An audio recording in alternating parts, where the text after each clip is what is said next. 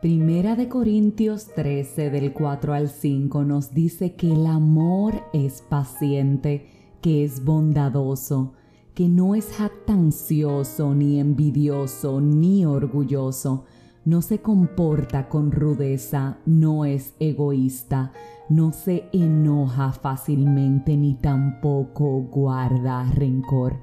Ciertamente te has detenido en algún momento a pensar qué lindo es el amor, qué lindo es amar, qué lindo es sentirse amado, qué bueno es saber que Dios es precisamente eso, amor y que nos manda a amarnos los unos a los otros. El amor es liberador, el amor es sanador, el amor es hermoso y bien dice la palabra en 1 Corintios 16, 14 que todo, absolutamente todo lo hagamos con amor porque lo que se hace con amor saca fuera el temor, lo que se hace con amor saca fuera el enojo, el egoísmo y el rencor, lo que se hace con amor quita la envidia y el orgullo y lo convierte en paciencia y bondad, según nos dice la palabra. Y sobre ese hermoso amor de Dios te quiero invitar a escuchar el Salmo 143, 8 y que así como dice él mismo, tú también le digas hoy al Señor, escucha como dice, por la mañana hazme saber de tu gran amor, porque en ti he puesto mi confianza. Señálame el camino que debo seguir, porque a ti elevo mi alma. Por eso, como dice Colosenses 3:14, por encima de todo, tú y yo vamos a vestirnos de amor, porque el amor es el vínculo perfecto.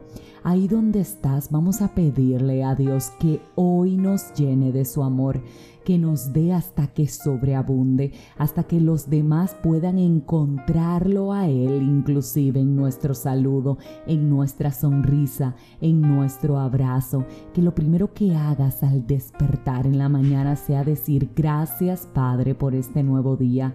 Gracias Padre por esta nueva oportunidad. Hazme saber cuán grande es tu amor. Hazme saber cuán grande eres tú porque en ti he puesto mi confianza. Señálame ese camino que tengo que seguir porque a ti elevo mi alma porque en ti repito confío. Permíteme ser un ejemplo de tu amor.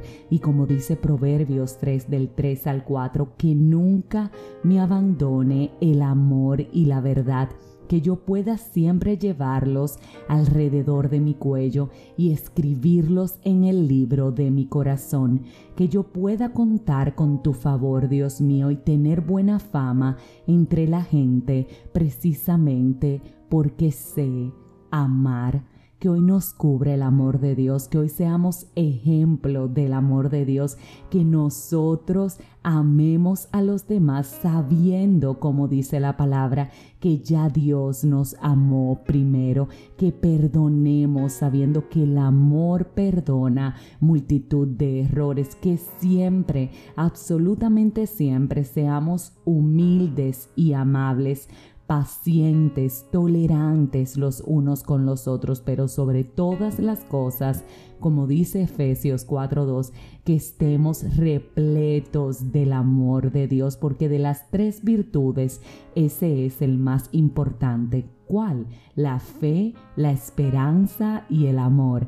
La más excelente de todas es ese el amor. Así que sobre todo amémonos los unos a los otros profundamente, porque el amor inclusive cubre multitud de pecados. Que seamos sinceros, que aborrezcamos el mal y nos aferremos al bien y que en todo sepamos que ese es el mandamiento, luego de amar a Dios, el más importante. ¿Cuál? Amarnos los unos a los otros. ¿Para qué? Para que no se endurezca nuestro corazón y podamos ser felices todos los días de nuestra vida, que hoy te cubre el amor de Dios para que puedas ser ejemplo de ese amor ante todos los que te rodean.